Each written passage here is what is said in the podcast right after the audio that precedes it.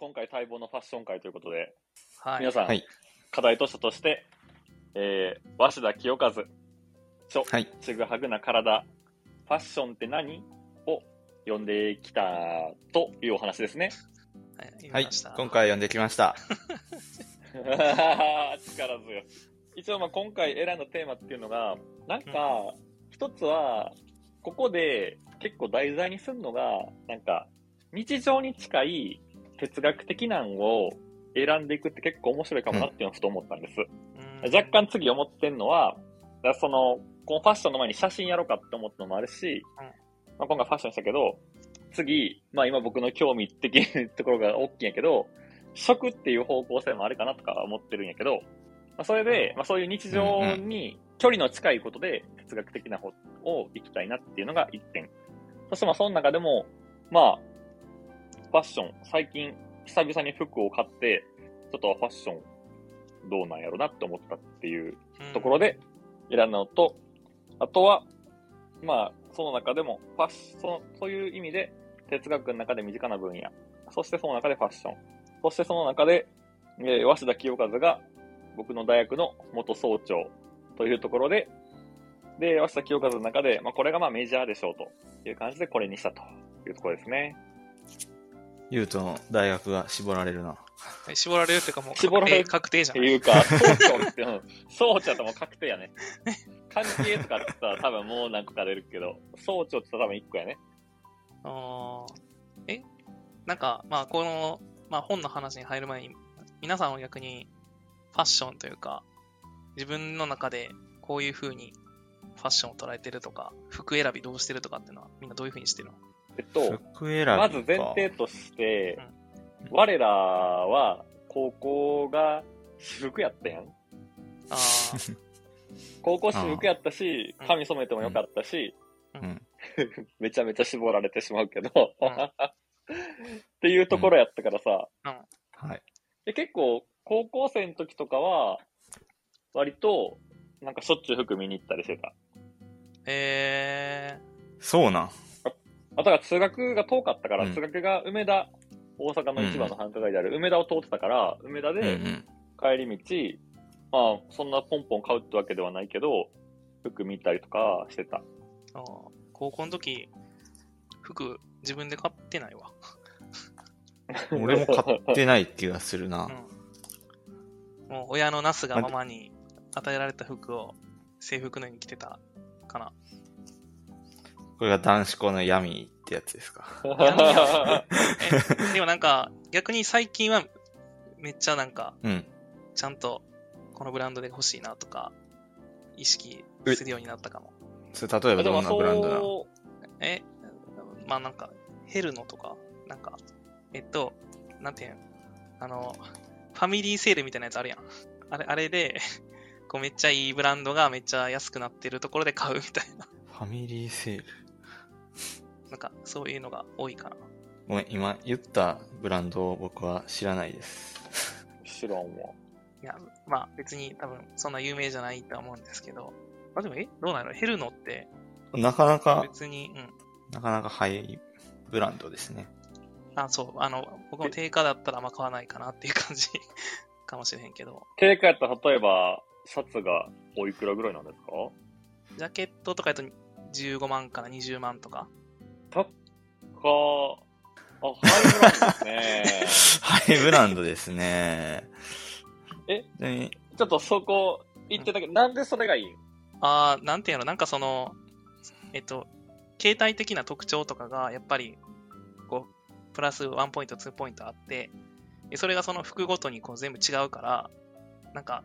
こう、ここの形がいいなとか、このフォルムがいいなっていうのを一番うん。選びやすい、まあ自分にとって自分の好みの形をしてたりとか、その作り込み方というか、この首のネックのところの、その、こう、かける部分あるやん、なんか、なんていうの、こう名前知らんねんけど、この、ここに。ああ、はいはいはい。タグみたいなやつ、ね。タグがあるはあここはあが、こう、鎖になってるとか、いや別にそれは鎖である必要はないねんけど、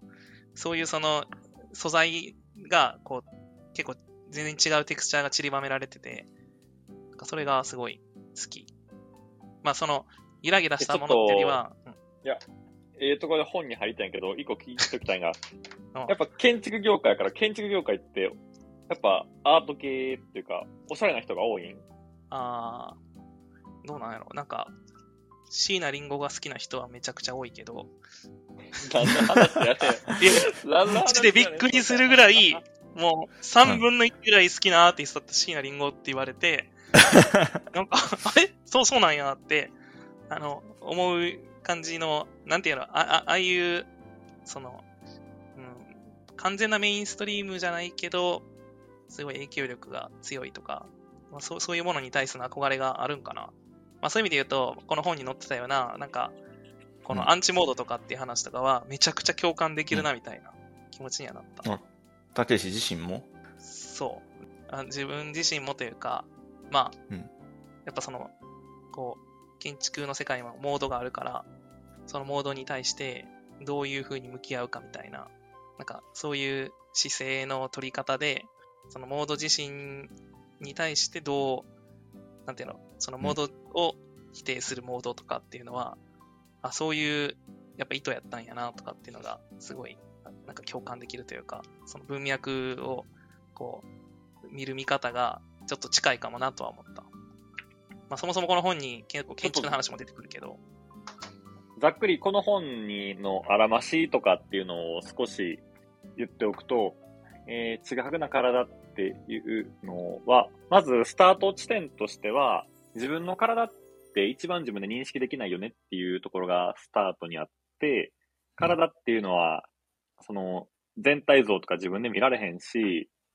まあ顔だって自分で直接見られへんしっていうので、うん。パーツパーツの組み合わせっていう感じで、継ぎはぎみたいな表現もそこでも入ってきて、継ぎはぎの体っていうのがあって、じゃあ体っていうのは、まあその、どう認識するんだろうっていうので、そこで一歩服っていう要素が出てきて、服っていうのが自分を覆うことによって、まあ、輪郭線として自分の体っていうのを逆に規定してくれるんじゃないっていうような展開がされていって、で、まあそこからまあいろんな派生はしていくんやけど、じゃあ、えっと、その体を規定するっていうとこの服が出てきて、で、そこから服を崩すっていうところになってくるんかな？ちょっとうろ覚えになってしまうな。そこからまあ服の役割に入っていくんやけど、服の役割として、うーん、どうなってたっけな？なんかとにかく自分っていうものをどう捉えるかみたいな話がずっとあるんじゃないの？自分って何みたいな。うん。あれ違う？あ、いや、えっと、その通りで、だテーマとしては結局、ちょくちょく戻ってくるのは、やっぱり体は認識できないから、体っていうのを、結局自分っていうのが自分では認識できないっていうのに繋がってるんやけど、その話を根底になありながら、それと服に繋げることによって、それで服がどう発展してきたかっていうのに繋げていくから、でその流れをとても綺麗に書いてるんやけど、今こう、早足でザーッとさらおうとすると、どういう風に展開転がしていってたかっていうのが、ちょっと僕出されへんなっていう。読んでいったらすごい綺麗やねんけど、ちゃんと覚えてなくて、だから服っていうのに発展していって、そっからその、それこそ展開としては、なんか制服っていうのが、初めは、その、フランスとかですごい過敏な制服が出てきて、で、産業革命があったことによって、その、豪奢、めちゃめちゃ着飾ったような服よりも、なんかみんな同じような服を着るっていうのが、貴族にあった権力っていうのが、まあ、民衆に行くみたいな感じで、そういう制服が出てきたはずやのに、その制服が逆になんか無個性なものみたいな感じで、みんなを縛るようになってしまった。その縛るようになってしまったからこそ、着崩すっていうのが、その、決まりとかっていうところから自分を一歩外に出すような形で着崩すっていうようなものが出てきて、で、そっからどうなったんやっけな。なんかそっからその服を裏返しのデザインの服とかって話になっていったのはもっと後やっけ？いや、まさにその後ぐらいから、その、やっぱり、なんていうの、じ自分自身のこうスタンスを表明する。体、まあ、さっきの自分の身体的なものっていうところから、どっちかというと、心的なとか、心の中で、自分自身のなんかこう、社会への応答の仕方を、こう、規定するものとしての、そういう、こう、なんていうの、ただ、ただ着る、着るための、こう、機能を果たしてる服だけじゃなくて、まあ、まさに裏返すとか、あの、まあ、すごい丈の長い幼児山本の服とか、そういうものが、あの、どういう、まあ自分の表明になるのかみたいなところ、まあそれを作ったあの人の考えと、この著者自身も、その幼児山本の服を着て、こう、なんか、袖が長すぎて、ここ切ってくださいって言ったら、いや、この状態で着てくださいっていうふうに言われて、でもなんか、それをやっぱ着てみると、その、なんていうの、こう、携帯触ったりとか、そういうことがなかなかできない、ポケットにこう手を入れて、やっぱりその、服を着て歩くっていうところにこう、フォーカスされるっていうのが、逆になんか自分のそのスタイルをこう変えてくれる服になってるみたいなところもあるし、そういう話がその後展開してたかな。で、その後はなんかやっぱその、そういういろんなこう、なんか主張する服たちの、えー時代的な流れというか、王道の話が、こう、最後どんどん出てくるっていう展開やったかな、と。全く異論はないねんけど、鷲田清和はもっと綺麗にそれを言ってたんやけど、なんかなんかの流れを僕らが再現できてないけど、めっちゃ綺麗にめっちゃ読みやすいよね。うん。読みやすい。でもなんかトピックは結構なんていうか、コロコロ変わっていくから、なんかなかなか通して一言でみたいな説明が難しい。で、なんか10代の人子に話すっていうように書きたいっていうのがね、10代に向けて書いた本なんやな。後書き曰く。うんっていうのがあるから、例えば、道を歩いていてこういう服の人いるよね、みたいな、なんか切り口が多いかな。なんか、こういう服の人いるけど、これはどういう意味なのか考えてみよう、みたいなうん。感じで、これ話が始まるみたいちょっと本のまたその外側の話をするとさ、その後書きで高校生に向けてって話があったっていうのもあんねんけど、これそもそも初めて出たんが1995年で、うん。で、それは文庫版やったのが2004年っていうはいはい。記載があんねんけど、まず1点目言いたいのは1995年に書かれたけど、こっから発展してるのかなっていう、うん四半世紀経ってるわけやん。うん。やねんけど、なんか、このモードの議論とか、またちょっと話したけど、モードの議論とかっていうのから四半世紀経って、これ進んでんのかちょっと分かれへんなってのと、もう一個は、これポイントは、後書きは2個あるやん。1回目の1995年の後書きと、文庫版の2004年の後書き。うん2004年の後書きのさ、なんかさ、例えばねんけどさ、うーんと、まあ、一番最後の方をちょっと読むとさ、ファッションとは別のところで自らの皮膚を傷つける人たちがいる。せっかく制服なしの学校に入ったのに、わざわざよその学校の制服を買ってきていく人たちもいる。ちょっと飛ばして、飾ったり突っ張ったり、ひねくれたり、ふてくされたり。ファッションはいつも楽しいが、時々それが涙に見えることがある。っていう、この95年の方は結構希望っぽい感じで終わってんのに、なんか2004年ってこの10年で、なんか、世相に嫌気がさしてるんちゃうみたいな。この10年で、鷲田は何を思ったんやろっていう。後書きもあっさりしてるもんな。なんか、そう、その、文庫版の後書きは結構ね、うなんか、時代があんまハッピーな方に向いてへんみたいな印象を受ける。鷲田にとって。うんうんでちなみに、まあまあもう言ってしまうとまあ、まあもう言ったような反対の装置やったからさ、反対ってさ、まあ、ダサいの代名詞としてさ、イカハンって言葉がずっとあってん。何それ？それでも、イカ教も言うやん。いかにも、え、それが、いや、それがいかにも反対ってイカハンってあったんが、うん。鷲田は、イカハンをイケハンにしたいっていうのを、ずっとなんか、総長の時に結構打ち出してて。はいはいはい。おで、なんかそれで思ったのは、なんか、なんていうかな、このおしゃれに興味がない人っていうのは、これはどういう文脈で捉えるんかなって。なんかそれ途中で出てこなかった？なんかオタク。初めの方に、オタクの方初めの方にちらっと、なんか制服の方が楽やけど、その、毎日服をそういういろんな視点から選ぶと、ファッション力が鍛えられるみたいな記載がある。うん。ファッション力鍛えられるのみたいな。なんかその、毎日選ぶことによってその鍛えられるみたいな、がさらっと書いてあんねんけど、それってそういうもんなんかなっていう。あこと。毎日服を選ぶことで、イケハンになれるのかってこと？あ、そうそうそう、だからそういうなんかイケハンとかっていうのは、なんていうかな、作ったりできるもんなんとかっていうか、まあそんななんていうかね、そんな、いや、あー。そんな、外部。そんなマジに考えて言ったんか、ノリ、なんか結構やっぱ、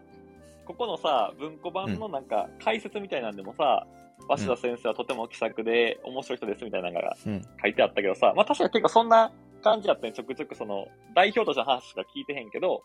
うん出てきた感じっていうと普通になんか気さくな感じやから、だからそんななんか深いこと考えずに言ってた可能性もあるんやけど、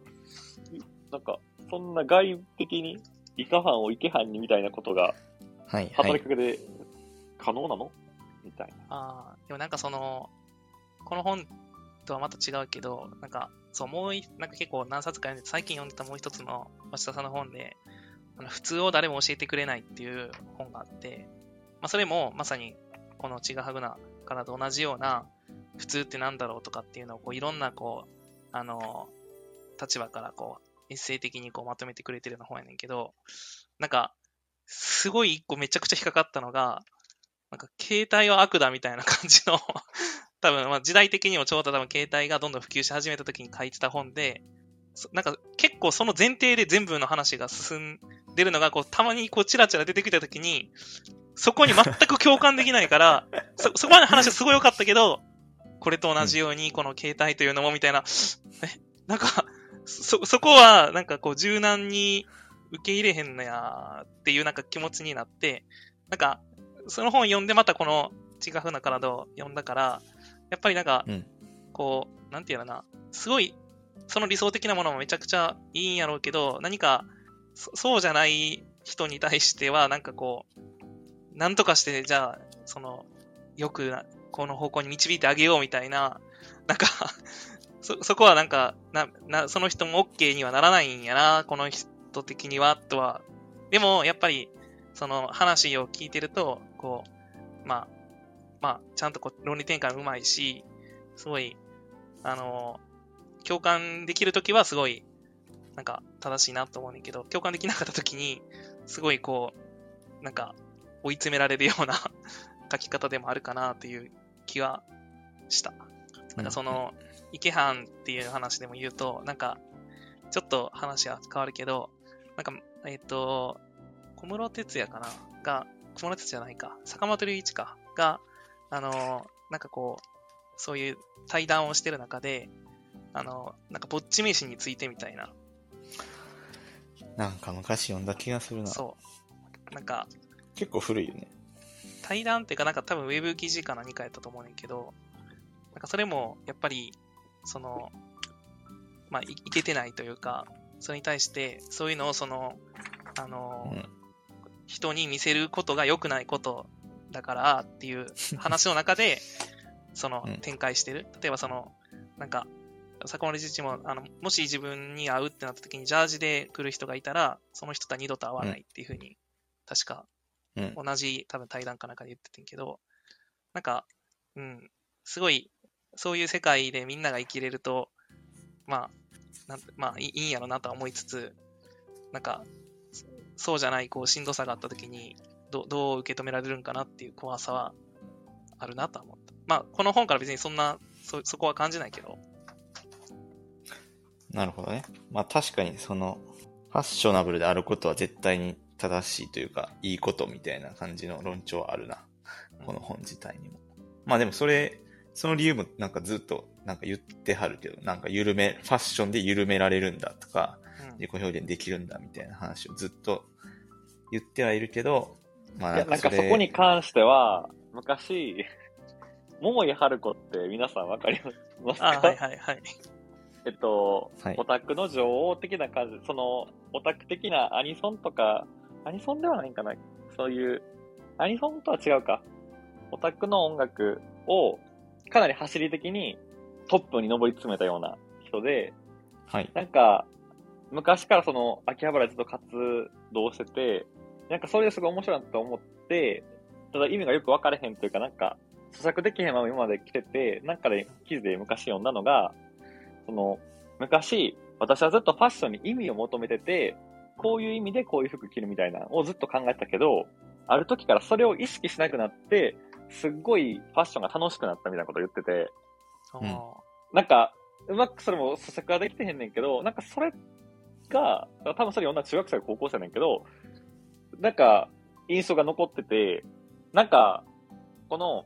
モードとかでも、服に意味を込めて、こう思って着るとか、なんかいろんな施策はあんねんけど、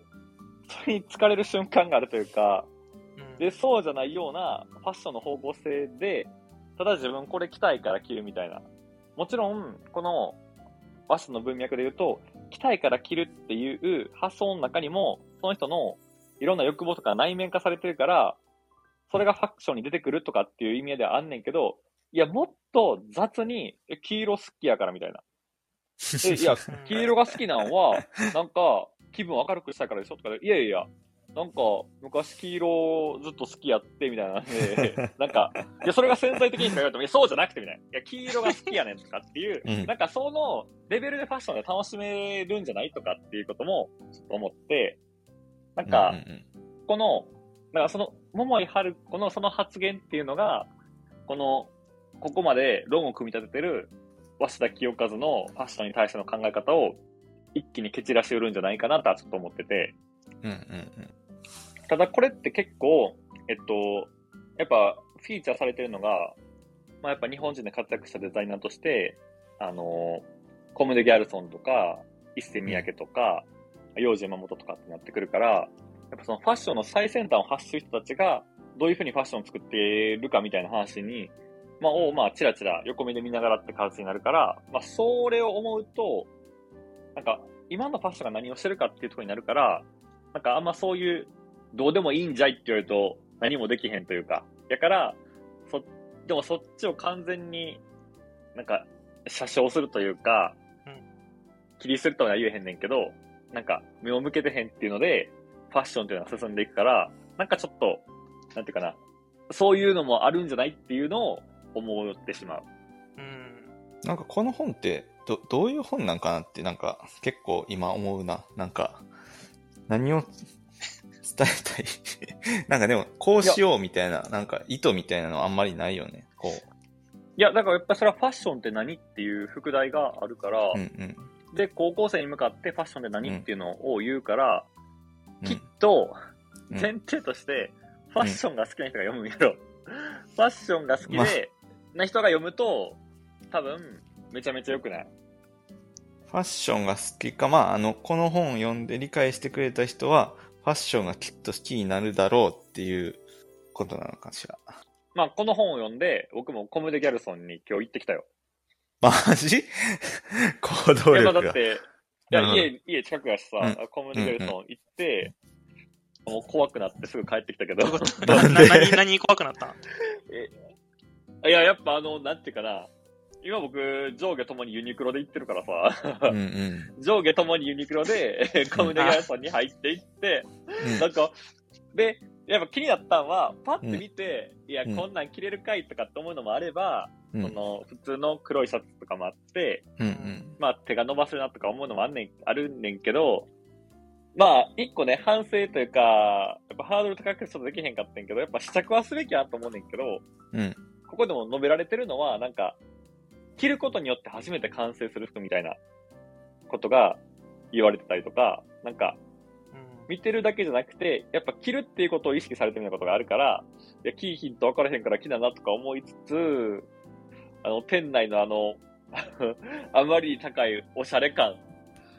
おしゃれな店ですね、みたいな感じで、ちょっと意識してしまって、そそくさと退店してんけど、あ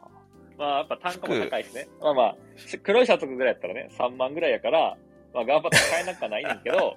買えなくはないけど、はい。えでも構造パッと見て、いや、これぐらいの黒いシャツ、ユニクロで、まあ、黒はないかも似たようなんがあるし、みたいな気持ちにもなるし、それはき着てみてね、この多分カットがこう、うんシシルエットがとかってね、いろいろあるんやろうから、なんかこれ、めちゃめちゃこんなファッションほんまに好きな人に言ったらめっちゃ怒られてたけど、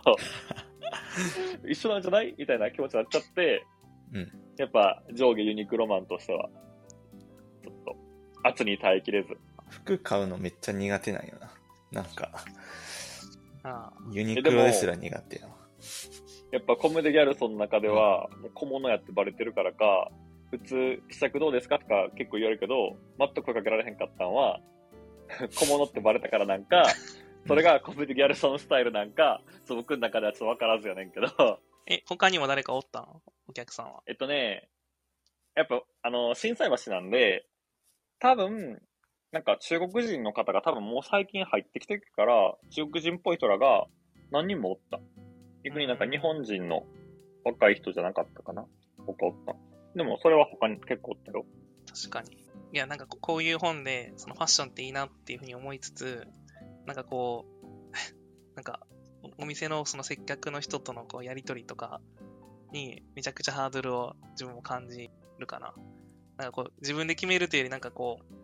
う、なんかうん、決めさせられる感に耐えきれず、なんか、さーっとこう、やっぱ嫌って、ちょファミリーセールだったら誰も話しかけてこへんから、やっとそこで、その、変な服でも選べるみたいな。ちょっとだけ。変な服選んでん変だな服。いや、変じゃないけど、なんか、その、なんかこう、なんていうの、そういうお店で試着をするってなんか、それだけです、なんか品定めされてる気持ちになりませんか？なんか、うん。何を言われてもなんか嫌嫌な、自分的にはちょっと、うーんってこうなっちゃう、だろうなっていう、その気持ちのこう、揺れ動きが見えるから、やっぱいいけないっていう。なんかアパレルの接客って、なんか今変わってきてたりするのかな？どう、どうなんやろ。だってこういう意見って多いはずやろけど、結構よくあるあるで聞くやん。いや、あるあるやな。服を買いに行く服がないってやつやろ。いやし、多分そ、のやっぱ話しかけられんの嫌みたいなさ、でもなんかその変わってる感じせえへんやんまあ確かになんかその、えっと、ユニクロとか無印で服を買うってなった時の、まあ、さっきのその、別にこだわりがないからっていうのもしかしたらあるかもしれへんけど、なんか、それが嫌やからっていう人も結構な割合でいる気がするのよね。接客が。だからこそ躍進してると思うねんけど、ここまで。あ、ファストブランド全体的に。あ、そう。でもなんか、かたやその、最近のなんかヒカキンの YouTube のやつとか見ると、あの、ちょっとローランドが自分好きやから、ローランドがヒカキンの家に行くみたいな動画があんねんけど、あの、それで、あの、なんか断捨離をしようみたいなので、まず入ったら入り口の左にはグッチのこうシャツが10枚ぐらいこう重なってて、で、これいつ買ったんですかって言ったら、一昨日って言って、もうもう服めちゃくちゃあるねんけど、まあまた買ってて、でもそれはなんか、その、えっと、おお得意様というか、まあもう、えっと、その、あまあちょこう、いうの入りましたよとか買いますかっていう人がもうついてて、で、それでも買ってるみたいな状態っていうのを言ってて、なんか、うん、その、もしかしたらそのアパレル業で、ちょっとこう、いいラインで言うと、まあ、そういうお客さんが、やっぱ、自分で決めるっていうよりは、その、こういうの入りましたよ、これいいと思いますよっていう、アテンドしてくれる人をを求めてる層も、まあ、ある程度はいるから、今もそういうスタイルが続いてるんかなって気もするけど。ええー、でもそれは、ヒカキンはもう超太客やん。やっぱそことなんか、それはやっぱその、百貨店だってさ、外装って言ってさ、お得意様があるようにさ、そこはやっぱ普通のなんか、経営だとちょっとちゃうと思うんやけどな。あれかな。でもそれ以外に、でも、それが一番利益が出るっていう判断をしてるから今そういう運営をしてるのよね。いやー、それはやっぱ業界構造が古いんじゃないと思うけど。最近さ、だいぶ話ずれるけどさ、最近東京で勢いがあるクリスプっていうサラダ屋さん知ってる？聞いたことある。あ、たけし知ったことない東京はめっちゃいっぱいあるで。俺サラダ食べへんから。サラダ食べへんも新しいな。し視認できない。その、サラダ屋がどこにあるかっていうのがわからない。目に入ってないから。はあ。何が？ク、リスプは結構その、なんていうか、ビジネス系で、まあまあ、多分、社長とかの売り方がビジネス系で結構跳ねてるっていうのがあるから、そっちの方面で僕も知ってんけど、大阪にも1店舗できてて、うんあ、そうなんや。梅田にできてて、まあそれ行ってきてん。で、うん。クリスプのプッシュしてるところとしては、今まで、まあ、飲食店とかで接客業、接客業ってよく言うやん。で、やけど、接客が評価されてないですよねっていうのがあって、あだって飲食店って、まあ、顧客の単価かける、まあ、うん。回転数、まあ、かける営業時間みたいな感じで、計売上の計算しか成り立っちゃうからうん、それを KPI として、それを伸ばそうと思うと、結局、回転数を上げなあかんやん。まあ、アップセル、単価上げるってのはけど、まあ、基本的に回転数上げなあかんなると、じゃあ、その、ユーザーが来て買ってもらうときに、あ、なんか、誰々さんみたいな、いつも何々好きですよね、みたいな。今日は調子大丈夫ですかみたいなこと言ってると、いや、回転数落ちるやん、みたいな。お前何雑談してんねんってなって、いや、それやったら、もっと、ちゃんと、最低限でガンガンガン回すよ、みたいな。っていうので、結構、飲食店って考えちゃうよね、っていうのがあって、で、クリスプはそうじゃなくて、結局、ライフタイムバリューの LTV、その1回のくんのがちょっと長くなっても、結局その人がリピートしてくれたら、LTV が伸びるから、そっちの方が結局はペイするよねっていうので、それで、その従業員の評価において、そういう接客でリピートしてくれるかとかっていうのを評価にした方がいいっていうような発想を持っていて、ただまあこれがなんでできるかっていうと、まあテクノロジーに話になってくんねんけど、まあそれをまあ一回体験するために、大阪のクリスプに行ってん。これが新しい接客業やみたいなことを、まあ、結構言われてるから、うんまあ他にもいろいろ面白い取り組みがあんねん。その数値目標とか全部出してたりとか、売り上げとかも全部公表してて、それ見たら全部出てくるの面白いんだけど、まあ、梅さん行ってきて、はい。行ってきて、まあ、一つ面白いのは、じゃあどうやってそれフォローできるかっていうと、注文しようと思うと、まずタッチパネルで電話番号入れなあかんねん。あ、ちょっと待ってま まずさ、ど、どこにあるんやっけ？大阪で言ったら。結構都心の、はい、その、3番大通りにど。真ん中、ど真ん中、そう、阪急三番街っていう、まあ、いろんなモールが入ってるところで、阪急駅の改札を降りてすぐのところやからうん、立地的にはめちゃめちゃいいところ。おーで、横は、えっと、マクドナルドじゃなくて、ハンバーガーチェーンのロッテリアやったかな。あハンバーガーチェーンが入ってるところで、っていう、まあまあ、ところですね。まあまあ、そこに入ってるから、立地的にはもうほとんどの、めちゃめちゃ人の往来も多いところ。やねんけど、まあまあ、電話、その話を戻すと、横断的に電話番号にさせられんねん。うんまあ、逆逆に言うと、電話番号があるから、そのフォローできる。電話番号でい人を一つで、まあ ID として認識できるから、またこいつ来たんかとかっていうのをちゃんと追えるようにしてるっていうのが、なるほど、このテクノロジーでやってるんやなって思ってんけど、なんか、空いててんで、空いててんけど、結局、まあ、あって、後ろでサラダを作ってんのは、3人やったから、ガンガンガンガンずっとサラダ作ってんねん。あで、接客してるのは1人やねん。でもタブレット3台ぐらいあんねん。うん。あー2かな多分3台あると思う。2なのかなあって、2か3あって、で、1人やから、で、僕らが入る、僕、まあ、妻と言ってんけど、僕らが入る、ちょっと前に別の人が入って、なんかそっち説明行ったら、もちろんこっちにはおれへんわけやん。うん。で、電話番号入れさせられんねんけど、まず、なんか、なんか、サラダと、ウォームボールみたいな感じで書いてあるね。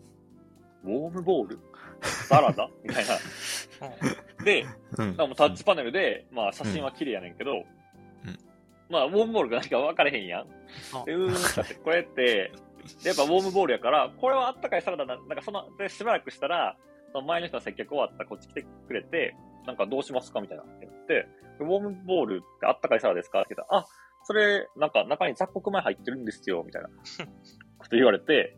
うんその後、特におすすめされるわけでもなく、以上みたいな説明。選んでくださいね。うんアタッチしてください、みたいな。おーほんまなんかタッチパネルの説明だけをされて、操作方法の。うん。これが描いている新しい接客かみたいな。これはタッチパネルで、なんか、その、DX として、なんか、効率化できるところは効率化みたいな。それによって接客をより、なんか、満足度を上げるためにみたいなことはよく言われるんだけど、いや、うんただ単にタッチパネルの説明をされ、せ操作法を説明されてるだけやしな、とかっていうので、体験としては全然良くなかったって結論やんけど、なんかい、イメージ、イメージっていうかなんかアプリで頼んで、なんかピックアップしに行くみたいなイメージやったけど。あそうです。たそれもできるんやけど、うん。えっと、アプリでさっき頼めんねんけど、やっぱ接客売りにしてるって話を聞いてたから、アプリもあ普通に操作感を見るために、うんうんそう、操作感を見るためにアプリも入れて、ふーんとかって触ったけど、もちろんアプリは注文せずに、初めてですって言って、で、もちろん、その、もちろん初めてからめっちゃ出していったで、うん初めてですって言って。だから、どんな接客してるか楽しみにしてるからね。じゃあ味は、どうだった？え、全然普通ですよ。全然普通。え、サラダってどんだけ美味しくできるそもそも。え、てか、サラダって、もう、なんか、もう、うん、5年前ぐらいかな。結構、その、ボウルにサラダいっぱい入れてさ、うんガーって刻んで振ってとかってのすごい流行ったやん。うんだからか、振るの流行ったな。結構まだ近くに2店舗ぐらいあるよ。サラダ専門店っていうので。いろんな種類のサラダをその場でバーって作ってくれるみたいな。で、正直、うん他の、僕、一時期ダイエットでサラダって、まあ眠くなれへんしいいかもって思って、結構一時期その辺食べてってんけど、他のお店の方が、僕は美味しいし、安いと思った。えー、なんで、うん、なんか、でも、それで、これ伸びてんのかいと思ってんけど、でもやっぱ、東京の方で売り上げとか全部公開してくれてるから見たら、もう売り上げとか完全右肩上がりで、ぐんぐんぐんぐん伸びとって、なんでなんやろ。なんか、いや、もしかしたらその、たまたま僕が行った日の大阪は、オペレーション的にまだ慣れてなくて、その接客が東京とかやったらなんかもっと個別化されてていいとか、なんか逆にもしかしたらアプリとかからで需要が高いとかっていうのがあるんかもしれんけど、なんかこれが未来的なのとはちょっと思えへんかったなっていう、というクリスプ話でしたんで。あの、サラダ食べへん人が全く興味なさそうにしてるから。じゃあ、お後がよろしいようで。はい。